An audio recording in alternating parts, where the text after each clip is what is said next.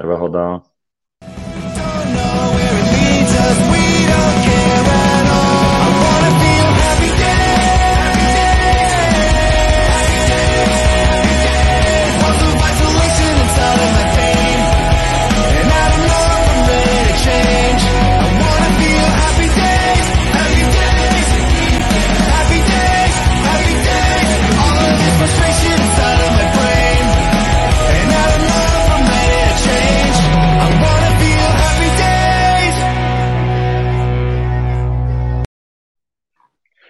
Fala galera, boa tarde. Hoje eu tô com amigo querido, é, o Rodrigo. O Rodrigo é um dos maiores especialistas que eu conheço de comunicação, né, sobre comunicação, apresentação. Toda a minha, a minha palestra foi montada com a ajuda do Rodrigo, do time dele. E eu queria, primeiro, Rodrigo, te dar as boas-vindas, é, agradecer o seu tempo aí e pedir para você contar um pouquinho, cara, da sua história, da história da Smart Talk, que eu acompanho de perto aí, mas eu acho que, que você tem aprendizados muito interessantes para compartilhar com a gente aí. Obrigado, viu, por, pelo seu tempo aí. Obrigado, Gustavão. Obrigado, pessoal que está aí assistindo. Cara, a... eu sou fascinado aí pelo tema de storytelling, né? Mas essa história não começou hoje, né? Primeiro, é, você tem produzido boas histórias na, na sua live, Gustavão. Tenho gostado demais de assistir, né? Claro que 95% da audiência é Araguari, mas os outros, mas eu tenho certeza que o resto do, do pessoal que estiver assistindo estão consumindo conteúdo muito interessante. Né? Você tem uma energia que eu acho que eu não tenho. Você faz uma live a cada meia hora com conteúdo muito bom, né? dá para ficar o dia inteiro aqui sentado é, assistindo conteúdo. Minha mulher fala que eu tô, que eu parei de trabalhar, que eu fico só assistindo suas lives. Eu falei, não, eu tô aprendendo mais do que se eu estivesse fazendo MBA na França, lá na SEAT. É, então, cara, a, a Esmatal, que ela nasceu como, assim, eu sei que a história você conhece muito bem, Gustavo é, é nosso conselho, né, um dos primeiros investidores do nosso negócio, mas ele nasceu em 2014 de uma maneira bem peculiar. É, e assim, o Gustavo foi um dos caras fundamentais que me levou aí para esse negócio. Talvez essa história talvez você não saiba, Gustavão, mas eles me contaram, me fizeram um storytelling e, e, e eu acho que ele deu certo por vias tortas. Eu tinha uma agência de propaganda, cara, e que eu empreendi basicamente logo depois que eu passei no vestibular, eu comecei a empreender e a gente ficou anos nessa nesse mercado é, de comunicação. A gente teve conta de governo, a gente teve conta grande, a gente atendia a Fiat, a gente atendia uh, hospitais, uh, universidades. A gente tinha um negócio bem razoável na mão. Só que eu sabia que esse negócio de comunicação, uma hora ou outra, ia morrer. Principalmente porque eu não era o cara especialista em, em publicidade, eu era advogado, né? eu era estudante de direito quando abri a, a empresa. Então eu nunca me interessei por ganhar prêmio em Cannes, fazer peça que vai ganhar, que vai concorrer a alguma coisa. Eu sempre, eu sempre tive focado em atender projetos especiais de nicho. E aí chegou lá para 2011, assim, eu falei, cara, tem que sair desse negócio. Eu quero montar uma startup. Nessa época, tinha um cara em Belo Horizonte que estava montando uma startup que estava dando um certo barulho, a Samba Tech. E eu tinha um pouco de inveja do Gustavo, porque o Gustavo era um cara mais ou menos contemporâneo a mim, e o cara já estava fazendo coisa legal. E eu ficava competindo, eu falei, vou faturar mais que ele. Aí o Gustavo divulgava os números, devia ser tudo mentira, mas ele divulgava os números e eu falava assim, botava a meta lá, pessoal, tem que bater essa Samba Tech. E eu juro pra você, foi verdade, foi 2010, já fundação em 2009, eu acho. 2010, 2011. Só que eu falei, cara, eu quero para o mercado esse cara, tenho que para o mercado de inovação, quero falar de, quero falar de nicho, da forma como a gente está. Eu nunca te contei essa história dessa forma. Mas da forma como está no nosso negócio, a gente vai morrer logo, logo. A gente tá, o negócio está bem, mas, mas assim, propaganda custa mesmo tanto contratar eu ou contratar o Washington Oliveira em São Paulo, você paga comissão de mídia. Qual que é o sentido do cara me pagar para um menino do, da roça aqui em Belo Horizonte?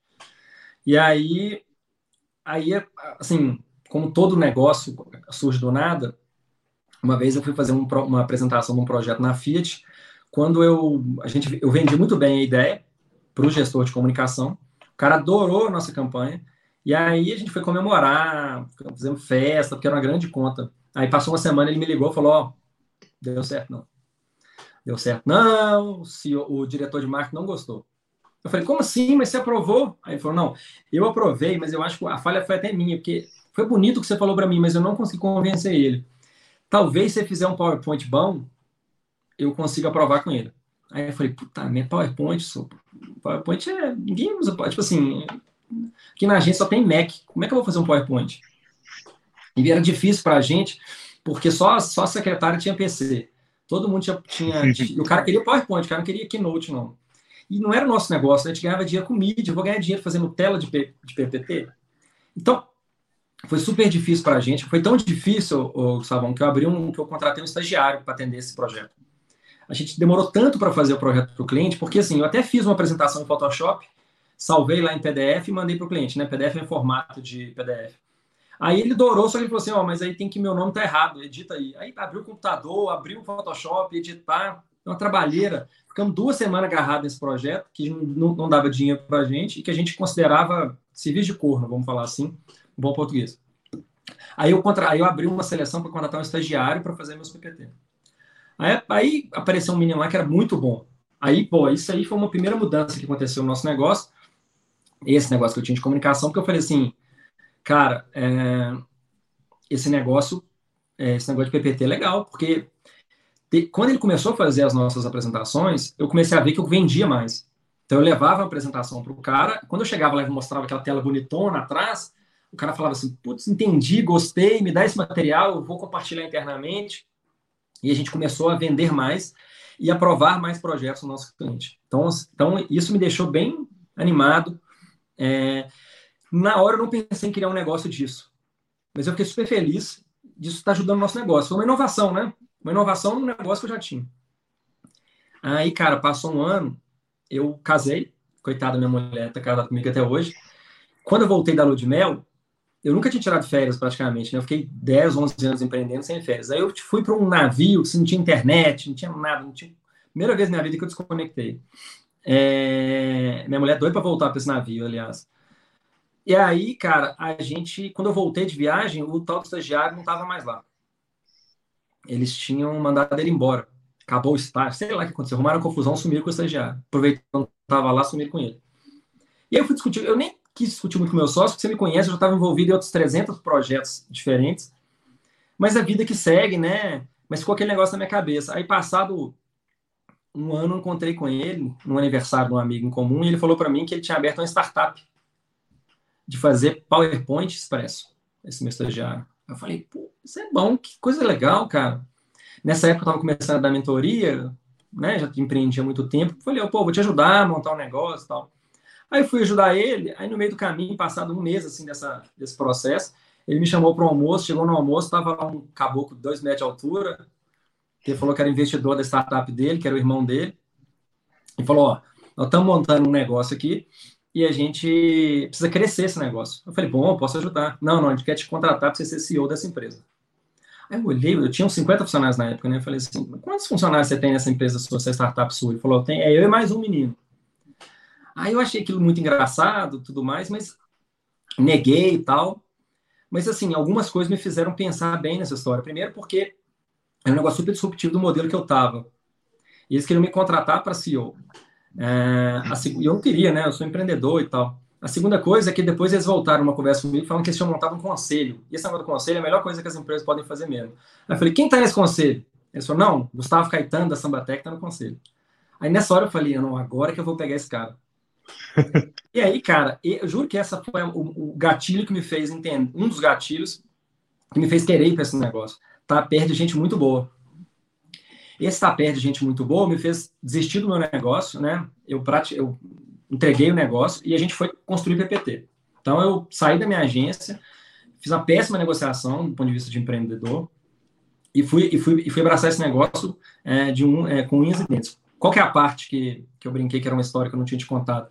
Porque no primeiro dia da empresa, o, que eu falei, ó, que dia, e o Gustavo? Aí o cara falou, não, não é bem assim não. O Gustavo é conselheiro, mas você tem que ir lá conversar com ele ainda. Então eu ainda tinha, eu ainda tinha que trazer para o negócio ainda, sabe? Mas deu tudo certo. Você gostou e a gente está aí até hoje. Então, assim, voltando para o. Dieguinho pro... da Rock Content também, né? Era... Não, aí foi o primeiro, depois o Dieguinho da Rock Content, depois o, o Fernando, que era diretor da Anshan na Eco Brasil. É, esse, esse modelo de conselho que com certeza fez a gente crescer. Porque a, gente tinha dois funcionários e seis conselheiros. A reunião de conselho era mais disputada do que tudo, porque todo mundo aprendia muito, né? Quando eu ia falar de inovação, o Dieguinho tirava o caderno lá e começava a anotar as coisas que eu falava. Quando a gente ia falar de, de, de marketing, você tirava o caderninho e ficava anotando escondido para implementar na samba também. Então foi um, foi um grande laboratório para todo mundo, né? Eu acho que teve até um investimento que você conseguiu na samba que você captou numa conversa de uma reunião de conselho nossa. Foi o Fernando que ajudou. Então, assim. Com skin é... O Gustavão sumiu, tô sozinho agora nos negócios. Bom, enquanto o Gustavão volta, eu, eu termino de contar. Nesse, nesse, nesse momento que o, que o que a gente Voltei. a gente tinha um conceito. Opa, me deixou sozinho aqui, Gustavo. Não sou, não sou bom nesse trem, não. Esse aqui é o dono desse canal. Aí, nesse momento, Gustavão, é, a gente tinha uma estrutura boa que ajudou a gente a crescer muito. A gente saiu é, de zero a 600 clientes, assim, cara, em quase um ano. Mas, mas e, e, eu tinha uma premissa, já que eu aprendi muito isso com você, que se eu não canibalizar meu negócio, alguém vai canibalizar ele por mim. Então eu ficava na minha cabeça o seguinte: eu tenho que matar esse modelo alguma hora, eu tenho que escalar esse modelo alguma hora. Eu sempre tive isso, né? Depois que eu entrei para Smart Talk, eu comecei a conviver com a galera que eu estava convivendo. E aí no final do primeiro ano a gente começou a ver que a gente estava crescendo, crescendo muito, mas é, a, o PPT por si só não estava resolvendo o problema que a gente tinha se disposto a, a, a, resolver para o cliente. Porque aí, um dia eu fui na samba, desculpa ficar falando só os exemplos da samba, tem outros também, mas é porque eram, foram bons exemplos que eram gravados para mim. É, e você tinha aquela pirâmide sua de KPI, lembra? Que você colocava uhum. os OKRs. E eu lembro que eu fui num, num evento da Associação Brasileira de Startup, encontrei com o Vinícius Roveda, e eu estava montando o meu, ele falou para mim assim, Rodrigo, no Conta Azul, o KPI, o KPI de NPS é mais importante que os outros. É o primeiro. NPS é o mais importante. Eu perguntei por quê? Porque ele falou, se o seu cliente ele gosta tanto do serviço a ponto de te promover, ele vai, ele vai, o seu negócio vai crescer mais do que, precisar, do que apenas fazendo marketing e tudo mais. E aí o que aconteceu? Nesse momento, cara, a gente colocou o NPS no topo da pirâmide do nosso KPI. E a gente começou, eu comecei a ligar para todos os clientes que não davam nota 10 para a gente. Então, quem não, dá, quem não dava 10 ou 9, né? Não sei se todo mundo está ambientado com NPS aí, mas é o, o Gustavo já chamou o Tomás da TrackSale para falar. É, é, o Net Promoter Score, ele avalia a, o tanto que o seu cliente promove o teu negócio, é uma, é uma pergunta, né? De, de 0 a 10, o quanto você recomendaria a Sambatec, a Smart Talk, para o seu amigo ou colega. Quanto uma, de 9 a 10, o cara é promotor, se ele der 8 ou 7, ele é um neutro, e abaixo disso ele é um detrator, um cara que vai atrapalhar, vai falar mal do teu negócio e não gostou da experiência. Então a gente sempre teve NPS alto, mas eu comecei a ligar para quem não dava nota 9 ou 10. Numa dessas ligações, o cara falou: Ó, cara, eu lembro o cara tinha falado comigo que tinha gostado do projeto. O cara falou: Adorei, é, mas eu não dei 10 porque eu não consegui captar o investimento. Eu ia captar o investimento e a apresentação ficou linda, mas eu não soube falar. Então, é, sabe, foi muito bonito, mas não serviu para mim. Aí, na hora, eu voltei para a empresa e falei, galera, nosso negócio não tem que estar alinhado com o PPT bonito, tem que estar alinhado com o sucesso do cliente. Seja para ele vender mais, seja para ele ganhar uma promoção na empresa porque ele vai aprovar um projeto, seja a palestra do Gustavo, Gustavo cobrou, Gustavo cobra seis vezes o preço quando ele me conheceu na palestra. Então, se a gente não conseguir ajudar o cara nesse sentido, não, não é isso não é sucesso, né? No caso do, do, seu, Gustavo, a gente ajuda menos do que poderia, porque você já é um gênio na, na, nas suas palestras. Mas a gente, mas a gente, fa, a gente entendeu que. Ajuda muito. Só, só Não, vocês ajudaram o Thales, o Thales Gomes, o, Thales, o Rony. Um o Rony da reserva. Tem um depoimento do, do Rony no nosso site, coitado, sempre que eu saber, ele vai até querer tirar depois de um tempo. Porque ele fala assim: ó, existe uma, uma reserva antes da Smart Talk e uma reserva depois da Smart Talk. É, ele falou, ele, ele falou, né, não fui eu, mudou o patamar da empresa. Só que aí, cara, a gente viu que só isso não resolvia, porque se o Gustavo não fosse um bom palestrante, não chegasse, não tivesse a simpatia que tem, como é que ia ser? E nem todo mundo nasce bom igual esses caras, né? Igual esses clientes que a gente tinha. Então a gente começou a focar em storytelling, a gente foi entender processos, métodos, a gente foi conhecer é, é, por que, que, por exemplo, o TED lá fora fazia muito sucesso, e a gente viu que, começando a estudar, que a gente tinha que estar, primeira coisa, estar atrelado com o cliente, com o resultado dele, e segundo, segunda coisa, deixar de focar na apresentação e focar no apresentador. Uhum. Né? Quando a gente fez isso, aí o negócio é, disparou, escalou. Escalou sim, ele cresceu muito. Hoje a gente tem um modelo que a gente organizou melhor essa escala. É, depois eu conto dele. Mas aí, cara, a gente começou a fazer, a gente começou a fazer apresentações muito mais focada em. Deixa eu pegar aqui o. Lembra do caso do, do CEO da NBA que você me apresentou? O cara Sim. nunca tinha. O Arnon é um cara muito legal, um baita executivo, mas nunca tinha falado em público. Então a gente pegou e ajudou ele não só a fazer um PPT lindo, que hoje, esse, hoje a foto da palestra que ele deu, é, que tiraram dele, está no LinkedIn dele, no Instagram dele, no WhatsApp dele, no Facebook dele. Então é um negócio transformador. É, logo mais Sim. você vai falar com o, com o Léo Fará do, do, do, do Corpo de Bombeiros. bombeiros. O Léo falou uma, o Léo falou uma frase muito legal que, que ajudou a gente a montar o nosso propósito também. O Léo falou o seguinte, depois você pergunta para ele. O bombeiro é o cara, eu, no caso do Léo Fará, né? Eu sou o cara mais importante no dia mais difícil da vida das pessoas. Os caras só vão me conhecer o dia que tiver um acidente, casa for soterrada, é, alguém da família morreu, está afogado, eu vou ter que resgatar. Então, eu sou o cara mais importante no dia mais difícil. No nosso caso, nós somos a, a, as pessoas mais importantes no dia mais importante. Porque dos dez maiores medos que as pessoas têm, o único que não tem a ver com morte é falar em público. O resto é morrer porque o tubarão pegou, cair de um, cair de um prédio de 100 andares, média altura, picada de aranha. O único que não tem a ver com morte é falar em público. Então a gente começou a entender que não só falar em público, né, que isso aí você resolve com curso de oratória, de sei lá o quê, mas principalmente é, ajudar as pessoas a contar melhor essas histórias. Porque todo mundo tem uma história legal. Então, se eu conseguir pegar a sua história, que você já tem, que é legal, não precisa inventar nada, mas te ajudar a contar ela de um jeito melhor, é, cara, vai ser um sucesso. E foi isso que a gente fez com ele, com, com o Arnaud, posso contar depois um caso dele, com outros executivos que fizeram os caras falarem, cara, é isso que eu preciso.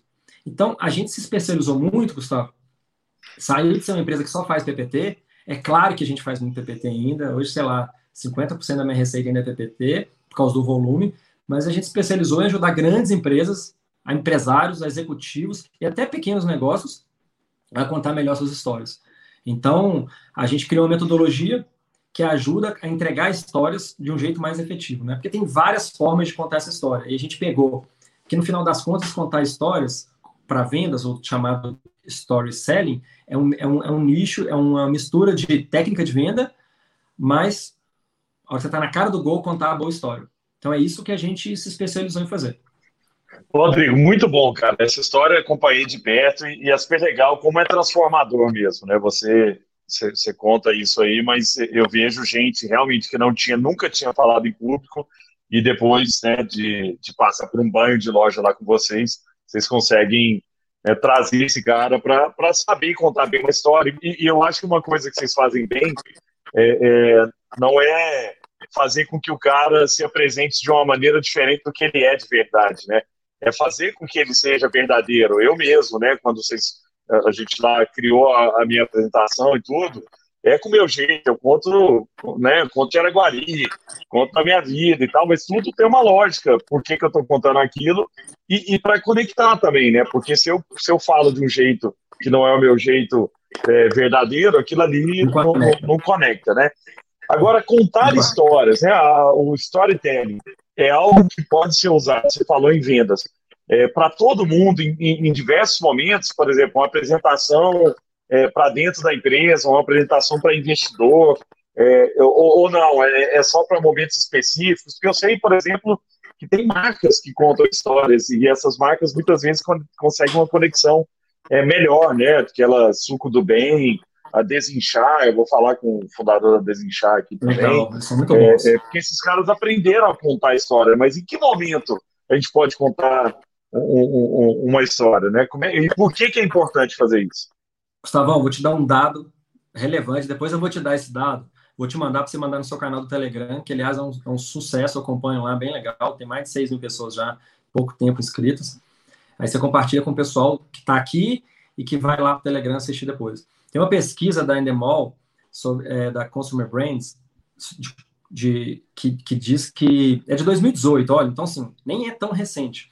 Foi publicado uhum. em 2019. 70% das pessoas 70% das pessoas, elas boicotam a marca se elas não estão alinhadas com a história que essa marca conta. Então você pode ter um, a Sabatec pode ter um produto excelente, tá? Se eles não gostam da história da marca, eles boicotam a marca. É bizarro isso. Então, assim, Exato. hoje a forma que mais a forma que mais é, influencia a pessoa é a narrativa que ela escolhe. Cara, vamos dar um exemplo assim. Eu vou dar um exemplo mais básico do mundo. Você vai entender como é que a narrativa faz sucesso. É, a gente está no meio de uma crise política endêmica, de, é, pandêmica de saúde. E aí a gente tem dois elementos na história: falando a mesma coisa, duas pessoas que uma delas a gente conhece bem, falando a mesma coisa. Eu falei disso numa outra live. O Bolsonaro, presidente, sem entrar em juízo de valor político, defende a mesma coisa que o Thales defende quando ele faz aqueles posts dele, que ele fala ao vivo e tudo mais.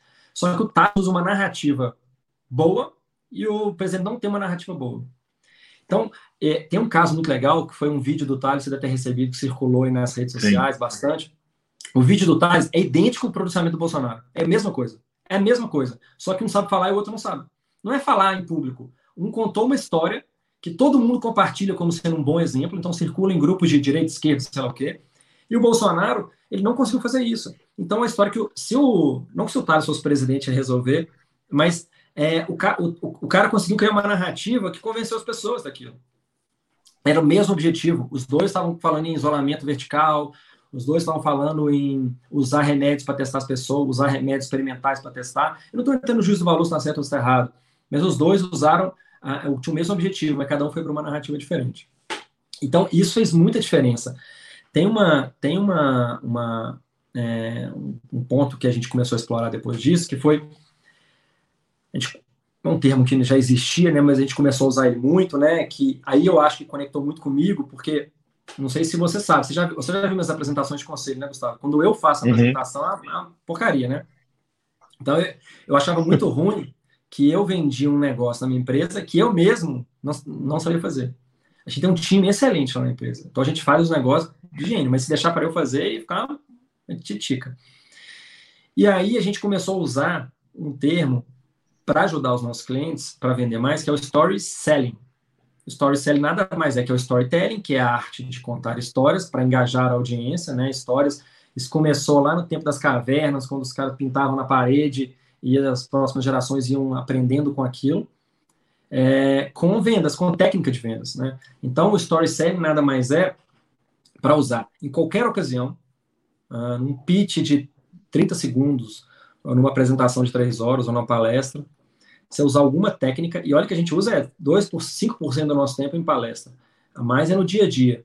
É usar esse, é, essas técnicas é, junto com processos comerciais, porque não adianta você ter processo e não ter é, conteúdo relevante, né? Vamos supor, eu vou ensinar o Gustavo a, a spin selling. Eu vou ensinar ele a fazer um. O time de vendas do Gustavo ele é muito bom, ele faz toda a matemática certinho. Liga cinco vezes para o cliente, depois manda e-mail, depois verificador do cliente, mas na hora que o cliente fala assim, tá, por que eu vou comprar você? Ele fala, é, é porque é importante, né? A Sambatec é muito boa. Nessa hora que todo mundo erra. E eu acho que o storytelling vem nesse momento, a, a, ajudar a contar uma história que cativa.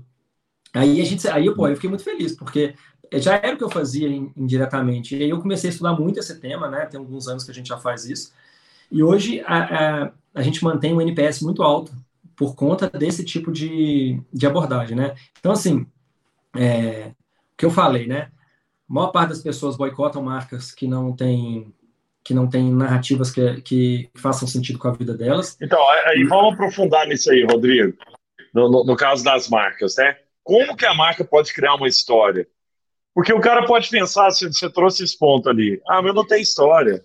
Né? Assim, minha marca não tem, sei lá, minha marca faz meia, cara. Que, que história que eu tenho de uma marca que faz meia? Porque tem, tem, até, tem, tem, até casos né, de, de marcas que contaram histórias que não eram verdadeiras. Né? Teve uma de, de sorvete, picolé, não sei, que falava que foi o avô que trouxe da Itália, depois descobriram que não era. Sucos do bem, que era de uma fazenda, não sei o que e tal. E depois via que comprava de qualquer lugar e tudo. Né? Isso desmorona também, né? Com... Então, então, storytelling não é contar é, mentiras, né? Storytelling é, é achar algum, alguma coisa que aí sim você pode construir né, é, um, uma, uma, uma, argumentação em cima daquilo. Como é que é? Qual que é o processo, né? Quando chega um cara lá na Smart Talk hoje e fala, eu quero criar uma história em cima da minha marca. E aí, que, que, por onde vocês vão? Bom, primeira coisa que eu queria falar é que é, hoje a gente vive, por mais que esse conteúdo seja temporal, né? As pessoas podem assistir isso em qualquer momento, mas nos dias de hoje, é, se você não tiver empatia e autenticidade, transparência, verdade no que você fala, você não consegue atrair mais a sua audiência. Eu imagino que você também tenha passado por, esteja passando por isso, as marcas desesperadas para vender, você deve receber o quê? uns 50 e-mails por dia de gente tentando te vender alguma coisa que não faz o menor sentido. O cara manda um e-mail e fala: Gustavo, melhore o RH da sua empresa. Nossa solução é campeã em fazer recrutamento. Aí você fala: que mundo que esse cara está vivendo? Porque as pessoas não tentam ser empáticas. Então, anterior ao contar a história, é entender como você vai contar essa história, né? Tem algumas coisinhas mínimas que você tem que passar. Eu acho que a palavra do momento, em todos os projetos que a gente tem feito para grandes clientes nossos, a palavra do momento é empatia. Então, é criar uhum. empatia com o seu interlocutor. Né? Isso você já fazia antes da crise, né, Gustavão? O negócio de chegar antes. E empatia falar... tem a ver com entender o outro lado, né? Não, principalmente. É, se o cara chega na conversa e fala, ô Gustavo, pô, eu sei que tá difícil aí, né? Imagina que na samba talvez não tenha sido tão impactada, mas eu tô vendo empresas que estão sendo. Se o cara conseguir entender o seu lado, ele te traz para a conversa. Uhum. Se ele não entender seu lado, só quer saber do dele, que empatia basicamente é isso, né? Entender o outro lado e, e mostrar solidário a isso. Por isso que as empresas estão é, aceitando é, pagamento postergado, porque elas estão sendo empáticas com os clientes para quando a situação voltar, esses caras permanecerem fiéis a essas marcas. Então, o primeiro ponto é a gente entender como conta a história. O segundo ponto, dentro do nosso processo de construção, a gente acredita que todo mundo tem uma boa história. O que, não, o que as pessoas não sabem fazer é contar essa história no momento certo. Que há, talvez esse seja o grande desafio. Você já viu quando você entra, você vai conversar com um cara, e aí você vê que a conversa tá chata pra caramba, o cara tá indo embora, ele fala uma coisa e você fala assim, genial, é isso. Então, esse cara, esse cara tinha que falar isso no primeiro segundo da reunião. Porque se ele deixa chegar para o final, ele não foi te trazendo até o final da conversa. Então, o trabalho nosso, cara, é, é mobral, tá? Eu não estou tirando o mérito da nossa da, da competência e a competência do nosso time, não. Mas o que a gente faz é simples. A gente faz uma imersão, entende a história da marca completamente e entende como contar essa história no tempo certo, no momento certo, da forma certa. Essa história pode ser contada numa palestra, num vídeo, numa campanha, pode ser contada pelo CEO para os funcionários, mas ela tem que ser contada da forma certa. E muitas vezes o que as pessoas tentam contar é aquilo que faz sentido para elas e não e elas nunca pensam, elas nunca, elas, essas pessoas nunca pensam, nunca pensam no, no, no interlocutor, que é o cara que decide. Então, se eu vou contar uma história para Gustavo Caetano sem é, entender o lado dele para contar essa história, isso não vai funcionar. Então, primeira coisa é pensar muito no interlocutor. Deixa eu contar um caso rápido de como a gente, assim, só para entender o que, que como que constrói storytelling. Uma vez uma, uma, eu, eu, eu acho que eu vou contar esse caso sem, sem mostrar PowerPoint nenhum, tá? Uma vez um cliente procurou a gente de uma, uma transportadora, vou falar a marca, a empresa aqui, porque eh, eles são daqui de BH, eles são super referência, que é a Patrus Transportes, acho que você conhece a turma lá, né, uhum, né, Gustavão? Conheço, grandes. São grandes, assim, são grandes mesmo, tá, gente? São muito grandes. E aí eles tinham uma palestra para fazer, o CEO fazer, o Marcelo. O Marcelo já é um cara é, meia idade, cara bem inteligente tudo mais, é um negócio familiar e tal. E aí ele foi, ele contratou a gente fazer o PPT dele. Aí ele chegou, abriu o PPT, slide 1, missão e visão. Aí eu olhei aquilo e falou assim, né, que nós vamos fazer uma palestra lá no Sul, essa, o pessoal lá não conhece a gente, então tem que mostrar quem a gente é, eu já vou chegar com a missão e visão, porque eu paguei lá a Fundação... A história foi mais ou menos essa, eu paguei lá a Fundação Dom Cabral, a McKinsey, não sei quem fez, fez o planejamento estratégico chegou nisso, né? Hoje, nos dias de hoje, a gente trabalha muito mais com cultura e propósito, mas eles fizeram essa de missão e visão, valores, aquele. Assim, na época eu olhei e falei, nossa senhora, o inimigo desse cara é o WhatsApp. A hora que o cara começar a falar, os caras vão começar a receber mensagem no WhatsApp, ninguém vai assistir a apresentação dele. Aí eu falei, então vamos lá, vamos fazer sua palestra. Qual é a missão do seu negócio? Ele falou, nossa missão é transformar a imagem do é transformar o mercado rodoviário brasileiro. Eu falei, é só uma transportadora grande. Eu falei assim, nossa, vai impactar todo mundo, né? Queria contar isso. É, então, assim, ele tinha essa missão clara. Mas ele falou: mas então, eu quero começar com isso, como é que você me ajuda? Aí a gente começou a entender, dentro do processo da marca dele, o que que levou ele, lembra do Simon Sinek? Start uhum. with why. Começa uhum. por quê? O que que levou esse cara a criar essa missão? O que que fez ele é, querer transformar a, a, o mercado? E como que eu posso usar isso para gerar retenção e audiência para ele? Aí, eu vou contar para vocês agora é que a gente organizou a, a história dele, tá? Só a abertura é 20 segundos. A gente montou para ele a apresentação, que ele chega para fazer a palestra, tudo apagado, tudo escuro, ninguém apresenta ele. Né? E aí, à medida que o evento vai começando, ele, ele começa a se apresentar. Então, eu vou falar ela aqui para vocês sem mostrar nada. Ele falou, pessoal, é... ele não se apresenta, né? Queria convidar vocês aqui a fazer uma pesquisa comigo aqui no Google, aqui atrás. Aí desce o telão atrás e começa a aparecer uma pesquisa no Google. Vamos pesquisar por um termo muito comum, que é truck driver. Aí a pesquisa por truck driver, depois se vocês quiserem fazer, Gustavo faz aí, ela retorna umas imagens bem legais. A primeira imagem é, é, a, é um cara careca, barbudo, todo fortão, com a camisa flanelada americana assim, um caminhoneiro, braço tatuado. A segunda, o cara parece aquele o Rock naquele filme dele, é, ele é lutador de queda Falcão, de braço. Né? Falcão. A terceira imagem é um caminhão, sabe? Aqueles lindos, estrada gigante. A quarta imagem é um, uma foto de um drone, foto aérea, assim, um drone com tanto de gente e uma mulher junto, um tanto de caminhoneiro, uma empresa. Aí parece que está fazendo pesquisa em banco de imagem, né, no Google. Uhum. Isso ele fazendo busca por imagem, né? Aí ele fala assim: agora vamos fazer uma coisa. Vamos clicar aqui, ó, traduzir. Aí aperta lá, traduzir. Na, no PowerPoint, né, automático. Aí quando traduz, o truck driver passa a ser caminhoneiro. A primeira imagem é um cara, um gordão de cueca, deitado na bolé de um caminhão daqueles da Scania da década de 70.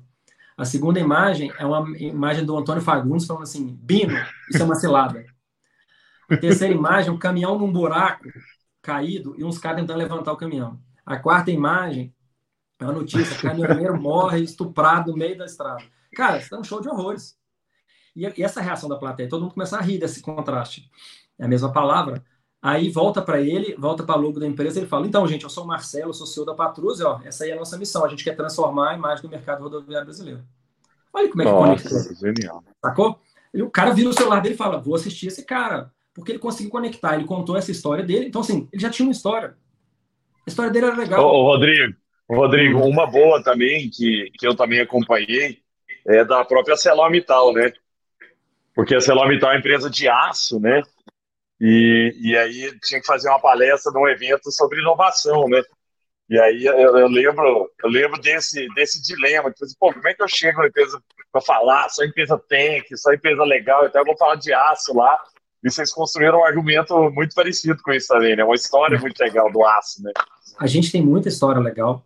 É, parece assim que a gente só envolve com empresa de bilhão, mas é porque essas empresas se preocupam muito com a imagem delas e como vão contar.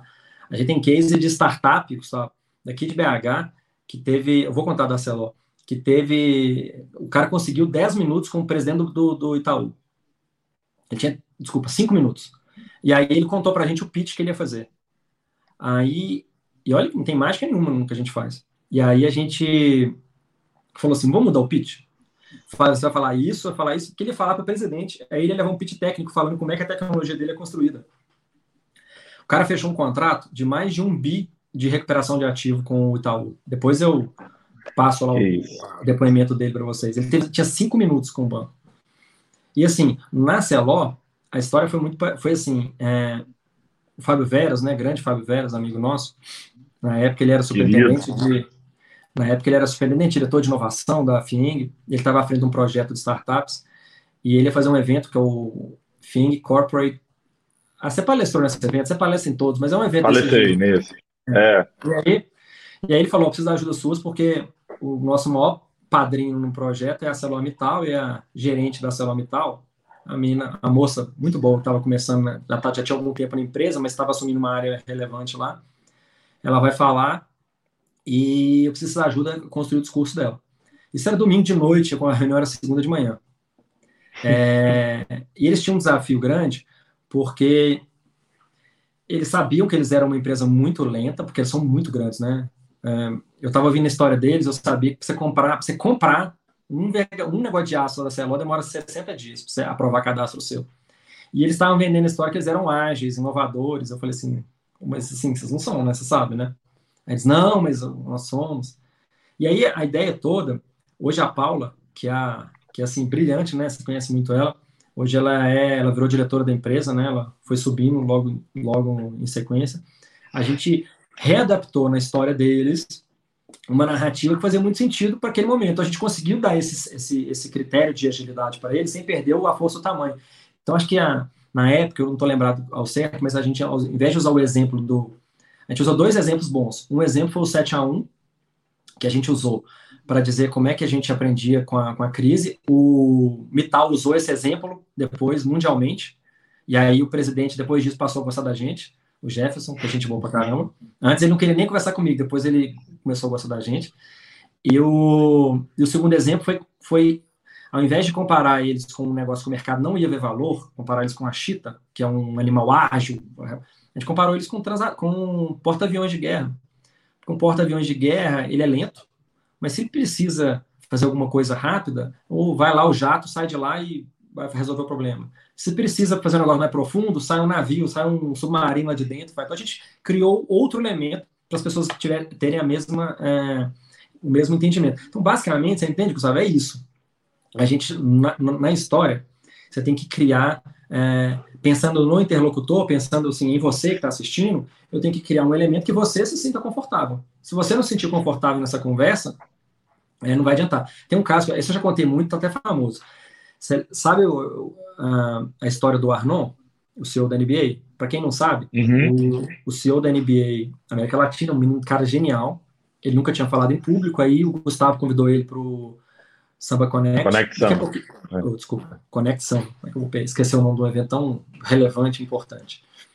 E aí, é, só que o, o, ele falou, não vou fazer a palestra não, porque eu não estou acostumado a fazer palestra, eu tenho um nome, reputação zelar, e Gustavo, não, a Smart Talk vai fazer só, só palestra. E aí, a gente foi fazer a palestra dele e a gente, não, a gente não fez só a palestra, a gente ajudou ele a construir a narrativa. Eu não vou contar o caso, não, mas assim, é o que eu falei no final. O cara foi aplaudir de pé, ficou feliz com um amigo nosso. Por causa disso, ele convidou o Gustavo para assistir o All-Star Game em Los Angeles, o Gustavo me levou com ele. Então a gente foi, assim, foi eu, Gustavo, filho do Marcos Zuckerberg, convidado do Brasil só para assistir o All-Star Game. Muito, eu fui convidado por causa disso, porque a gente fez um trabalho para ele que mudou a vida dele. Filho do Jorge Paulo Lema. O Jorge do Paulo Lema, né? Eu falei, eu, falei o quê? Mark Lema. Né? Zuckerberg. Né? Desculpa, Mark Zuckerberg, não. Gustavo é o Zuckerberg brasileiro. O Mark é o Mark Lema, é, é o, que eu tô tão acostumado a chamar o Gustavo de Zuc, que eu confundi. E aí. Ô, Rodrigo. Ah. Não, não, só, eu, eu, eu, só fechar esse caso, depois eu vou para umas dicas legais para as pessoas, que eu acho. Eu, assim, tô contando história Isso. furada aqui, mas acho legal contar alguma coisa que vai transformar. Mas assim, ele tinha um desafio. Depois ele convidou a gente, falou: Rodrigo, a minha palestra foi legal. Eu tô com um desafio aqui que eu tenho que convencer o board da NBA a, a, fazer uma parceria com a Globo no Brasil. E eles não querem fazer parceria com a Globo. Eu falei, por que, que não quer? A Globo é grande. Ele falou, então eu falo isso para eles. Mas eles falam que a Globo é grande, mas a Globo, ela, ela, é, eles não fazem parceria com ninguém. Nem com a primeira do mundo. A Globo é a quarta. Eles não fazem com a primeira, o que vai fazer com a Globo? Então eu estou tentando defender, mas eu não consigo convencer eles que a Globo é o parceiro para fazer negócio no Brasil. E a Globo é difícil de fazer negócio, mas eles queriam exibir os jogos na Sport TV, nos, e a Globo queria no, horário X. E a NBA falou: não, eu vou criar o meu canal então, igual eu faço no mundo inteiro. Não, negocia com a Globo, não, não negocio com ninguém. E aí ele pediu ajuda para a gente participar da reunião de board. Aí a gente criou uma narrativa para ele que era assim: adianta explicar que a Globo é grande? Adianta explicar que a Globo no Brasil comanda? Vamos dar um exemplo local. Então a gente mostrou para eles que a Globo, é, é, na hora de contar o pitch, né, ele fala: ó, a gente, tem, a gente quer fazer parceria com a Globo. A Globo no Brasil é muito grande. Ela tem uma audiência muito boa. A Globo tem uma audiência do Super Bowl. Aí eles falaram assim: o quê? A audiência do Super Bowl? Porque aí a gente levou para o conceito americano, né? Lá eles têm inveja uhum. do Super Bowl, que é o maior evento do mundo. A Globo tem audiência igual ao do Super Bowl? Aí eles falaram: tem, só que todo dia. Todo dia a Globo faz um Super Bowl 8 horas da noite. 365 Super Bowl por ano. Os caras falaram: quê? É, porque essa é a audiência da novela. Aí os caras entenderem entender o tamanho da Globo. Aí eles conseguiram entender por que, que o Arnon queria muito fazer parceria com a Globo. Porque a, porque a Globo tinha uma presença muito forte. Aí acertaram e fizeram o projeto. Vou parar de enrolar e contar um, um negócio legal para vocês aqui. É, eu não sei se todo mundo, é, falando de compra, né? Daqui a pouco eu falo de pitch, porque a gente criou um método de fazer pitch, um método instantâneo de fazer uhum. pitch. Então, isso aí é uma boa, você saber. Boa, hein? É, é todo mundo, quando é, compra, necessariamente você faz a compra por algum gatilho emocional, né? O nosso cérebro tem três lados, né? Direita e esquerda, não sei onde você está vendo o vídeo aí, direita e esquerda, e aqui o, a parte de trás. A parte de trás, ele é o emocional, é onde você toma a decisão. E, assim, quando você está num processo de convencimento de alguém, você está convencendo alguém de alguma coisa, a pessoa, efetivamente, ele vai ter um gatilho emocional para tomar essa decisão. E eu, quer ver? Tem aqui uns seis gatilhos aqui relevantes que as pessoas vão, vão tomar decisão por conta deles. O primeiro é a ganância.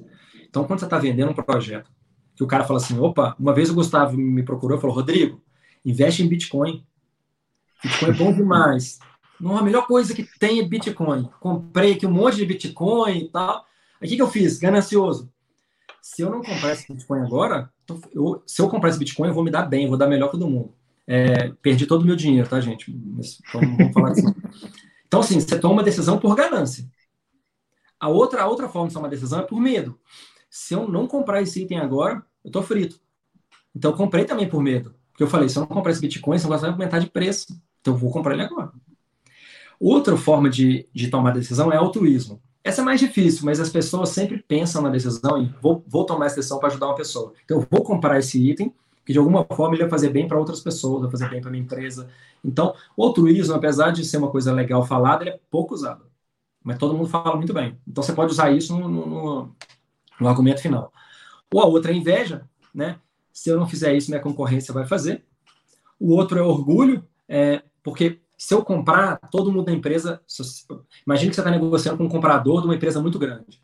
Se você conseguir mostrar para ele que ao comprar o teu produto, ele vai ser elogiado na empresa, porque ele fala, cara, comprei um produto inovador, eu fechei com a Samba Tech. Tinha um monte de negócio mais ou menos, eu fechei com a Samba Tech. Isso vai ser promovido. Então você tem que mostrar para ele que ele vai ter orgulho daquilo que ele está fazendo. E por último, é vergonha. O cara, esse é o melhor dos mundos, que é quando você é, passa tanto pelo processo de venda com a pessoa que ela vai pensar assim: se eu não comprar, eu sou um idiota. Porque a outra opção que eu tenho é mais cara, a outra opção é pior, a outra opção é sei lá o quê, por que, que eu não vou fechar com a Samba? Entendeu? Então, a gente usa esses. Esse, a gente tem que usar esses gatilhos na hora de fechar. É, Muito bom. Fechar uma, uma, um, um, projeto, uma venda e tudo mais, né? É, não sei se. Acho que dá para usar. Bom, esses conteúdos que eu estou falando todos, Gustavão, eu estou falando rápido aqui, mas para a sua audiência, o pessoal que está no seu Telegram, a gente construiu uma, uma, uma universidade que chama Academia Smart Talk. A gente construiu isso porque a gente queria escalar o nosso negócio. Então, a ideia nossa era vender, né? A gente quer vender o nosso curso. Eu ajudo esses caras com consultoria para fazer storytelling. A gente cobra, às vezes, preço fica alto. Fica alto, o investimento fica bom porque eles pagam felizes. Mas até algumas pessoas não têm condição disso. Então, a gente criou uma, uma academia onde a gente ensina isso tudo para as pessoas com preço mais barato. E a gente resolveu agora na, na pandemia, até para gerar empatia com as pessoas, cara, oferecer isso gratuitamente. Mas nós não estamos liberando a academia de graça. Ela não está de graça. Você entra lá, os cursos vão pagar uns dois mil reais nos cursos, que são os mesmos que a gente usa para criar os nossos, os nossas as apresentações, as histórias nossas. Mas se você achar a gente em alguma rede social, se você me seguir depois no Instagram, me pedir lá no LinkedIn, onde quer que seja, a gente vai te dar acesso gratuito é, a, a, nossa academia. Então, é uma forma da gente gerar empatia e de ajudar de alguma forma. Então, se tem alguma coisa que eu estou falando aqui que está muito muito rápida, depois vocês têm a oportunidade de ter isso lá e você publica também para sua turma aí, tá, Gustavo? Com certeza. Conteúdo de, de, altíssimo nível. Não, bom demais, bom demais. E sigam o Rodrigo, porque ele posta conteúdo muito legal também, né, Rodrigo? Antes da gente entrar no pitch, Rodrigão, é, por que, que todo mundo tem que virar um produtor de conteúdo, cara? Assim, por que que, qual que é a importância do marketing de conteúdo é, nesses dias de hoje aí? Por que, que né, toda empresa está criando conteúdo agora? Né, você vê a própria é, Brahma, né? A Brahma está fazendo live, que é conteúdo, né? No final ela está criando uma, uma isca ali para te conectar com a, com a marca dela, né? Mas por que, que isso ficou tão relevante nos últimos então, anos? É, a maior forma de gerar influência, a narrativa é a maior forma de gerar influência hoje em dia. A gente até mudou a nossa percepção disso, porque antes a gente fazia conteúdo para as pessoas, para elas usarem em palestras, para elas usarem na apresentação, para elas usarem no vídeo. E a gente começou a perceber que as pessoas precisam engajar com as marcas e, essencialmente, se tiver outras pessoas nessa, nessa, nessas, é, nessa narrativa, elas se engajam melhor. Você mesmo sabe, né, Gustavo? As pessoas talvez engajem mais, porque são outras pessoas com Gustavo Caetano, do que às vezes com a própria Sambatec. Porque o conteúdo da Sambatec, assim, ela presta o serviço dela mas ela não é uma especialista em gerar conteúdo para essas pessoas, porque a Sambatec não é uma pessoa, ela não, não conversa com as pessoas. Então, produzir conteúdo de altíssimo nível, com uma história bem interessante, passou a ser a missão de alguns executivos. É, as pessoas vão comprar, já que eu falei aquela história que as pessoas precisam se engajar com a marca, elas vão comprar da Samba se elas tiverem aderência com o Gustavo. Se o que o Gustavo está falando está fazendo sentido para elas. E aí a gente acha que as marcas precisam ter é, pessoas e personalidades à frente dessas marcas. Essas personalidades, de alguma forma, precisam ser influenciadores. Né? E a melhor forma de estabelecer influência é com uma boa narrativa. E aí, é, e isso mudou muito agora, principalmente no momento de pandemia, que as pessoas não estão mais encontrando. Então, já que elas não estão mais tendo a oportunidade de conversar, a gente só tem esse canal digital aqui, então uma telinha, uma câmera separando eu das pessoas. Isso é bom por um lado, mas é péssimo por outros, né? Porque você não tem mais a, a, a condição de estar junto com as pessoas, de tentar convencer pelo carisma. Esse uhum. tipo de coisa digitalmente é mais difícil. Então, por exemplo, você mesmo, Gustavo. Gustavo não fazia live antes da pandemia, né, Gustavo? Você não usava o é, seu Instagram. Tinha feito. Você nunca não fazia feito. vídeo. Você não gostava de aparecer, porque você tinha é. seu espaço na palestra, você tinha. É, as pessoas te conheciam fisicamente, né? As pessoas sabiam, as pessoas conheciam e falavam, Gustavo é legal demais, né? Tive com ele na samba, ele falou de Araguari, vontade de viajar para conhecer aquele lugar. Mas hoje não tem mais essa, essa oportunidade. Então, é, a forma como as pessoas hoje precisam se conectar com as outras é produzindo conteúdo. Eu acho que, essencialmente, as empresas, lá, lá na Smart Talk, por exemplo, é, o nosso canal de conteúdo, o meu, é um produto da empresa. A empresa me ajuda a produzir esse conteúdo, não é só eu que faço. Uhum. Porque a gente precisa conectar com as pessoas e eu sou um canal de comunicação oficial da empresa. Então a gente usa a academia, a gente usa a Smart Talk e a gente usa o Rodrigo.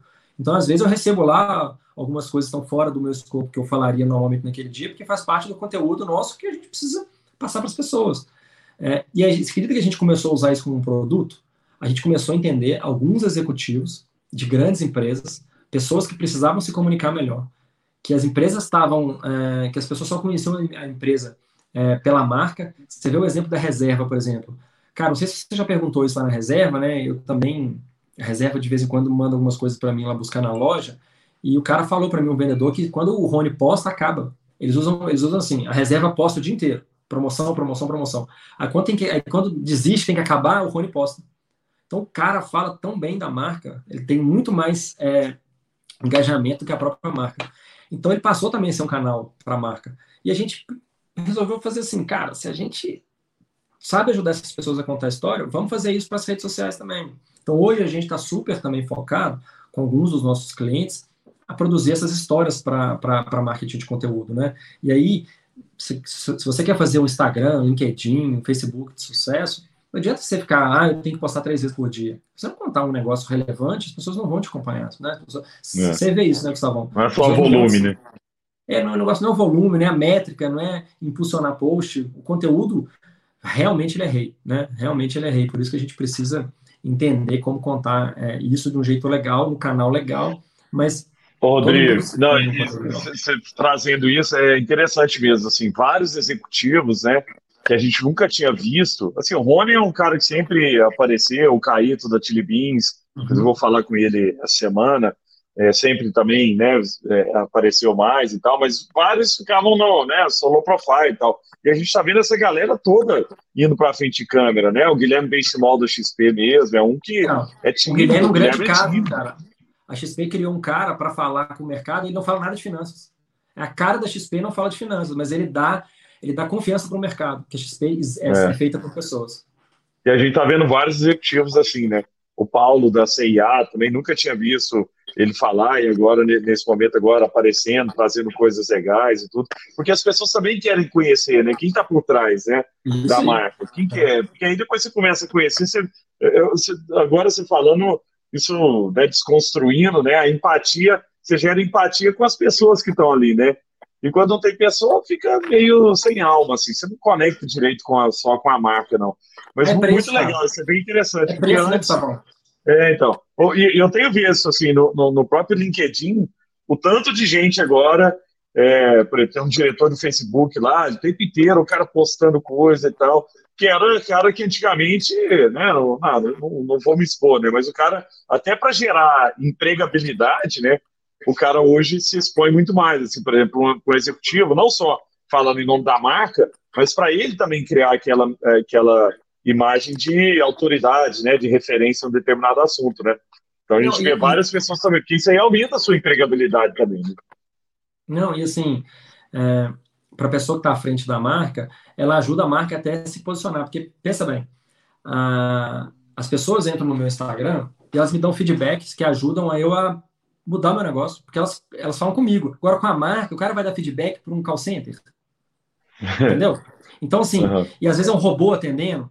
Então, se a gente conseguir colocar as pessoas, as, as pessoas de frente, da, as pessoas que estão à frente das marcas, à frente do, dos negócios digitalmente, de fato vai ajudar um pouco a, as empresas a vender mais. Claro que a gente eu fugi um pouquinho desse tema de, de storytelling, mas é isso. É, a, a, narrativa é a maior forma, anota isso aí, a narrativa é a melhor forma de influência hoje em dia. Se você tiver uma narrativa vencedora, Gustavão, você vai influenciar as pessoas. É, eu outro dia, caso, assim, eu tinha, tanto dia eu tinha 500 seguidores só. É, até que você começou a postar de mim, aí eu aumentei um pouquinho. Quando eu tinha. Thiago Nigro. Thiago Nigro te, te fez bombar, cara. Começou a postar de você, você ganhou muitos seguidores. Eu tô lendo, só. Que eu tô lendo esse livro aqui. Tô... Sabe que esse livro aqui você me deu para eu dar para alguém? Eu não dei, deixa eu ver para quem foi. A pandemia não deu. Esse aqui era o presidente da Delta. Fábio. Mas, é, mas eu tirei print e mandei para ele página por página. É, aí, eu, desculpa eu sair do tema, gente. Aí é o seguinte, eu uma vez falei, eu, eu queria vender um iPhone, e aí eu coloquei, o Gustavo sabe que eu compro bastante iPhone, e eu coloquei para vender no, no Mercado Livre, OLX, todos, cara, eu fiz anúncio em 30 sites. E ninguém comprava. O cara tentava negociar, ninguém comprava. Aí um dia eu perdi a vergonha e coloquei no, no Instagram assim, ó, estou vendendo meu iPhone, eu recebi cinco propostas, imediato. E olha que o Instagram, ele não entrega a sua audiência toda. Então, se eu tinha mil é. seguidores, 100 viram. E dos 100, eles estavam engajados comigo. E os caras quiseram comprar. Uhum. Então, se você souber usar isso muito para sua marca, por isso que o Rony vende mais que a própria reserva. Por isso que quando a reserva, quando o Rony posta, o produto esgota. Não tem produto. Os produtos que o Rony posta, você vai ver, sabe? Não tem na reserva para você comprar. Então, eles usam que só. Eles não, eles não podem postar qualquer produto. Legal isso, né? Ô, Rodrigão, agora falando sobre pitch, para a gente encerrar, porque dá uma hora esse treco derruba a gente. Derruba Mas a gente, né? é, essa é uma dúvida que todo mundo tem, né? Assim, o que, que precisa, o que, que eu preciso trazer num pitch para levantar dinheiro né, com, com investidor e tal? O que, que é importante é, estar? Lógico que né, a estrutura é, física ali do pitch, depois ele entra lá na, na, na academia da, da Smart Talk e, e vê. Mas é, o, que, que, o que, que vocês dão de dica aí? Que, que você daria de dica para quem está querendo montar um pitch matador? Cara, uh, a gente, a gente faz muito pitch, né? Eu comecei na Smart Talk em 2014 fazendo pitch diário, todo dia tinha um pitch novo. Todas as startups legais que a gente está vendo aí, Melios, é, Hotmart, a Samba, muito, né? Todas que na época eram é, embriões, a gente fez pitch desses caras. De todos, praticamente, né? E aí a gente, a gente começou a ver que não existe um método certo.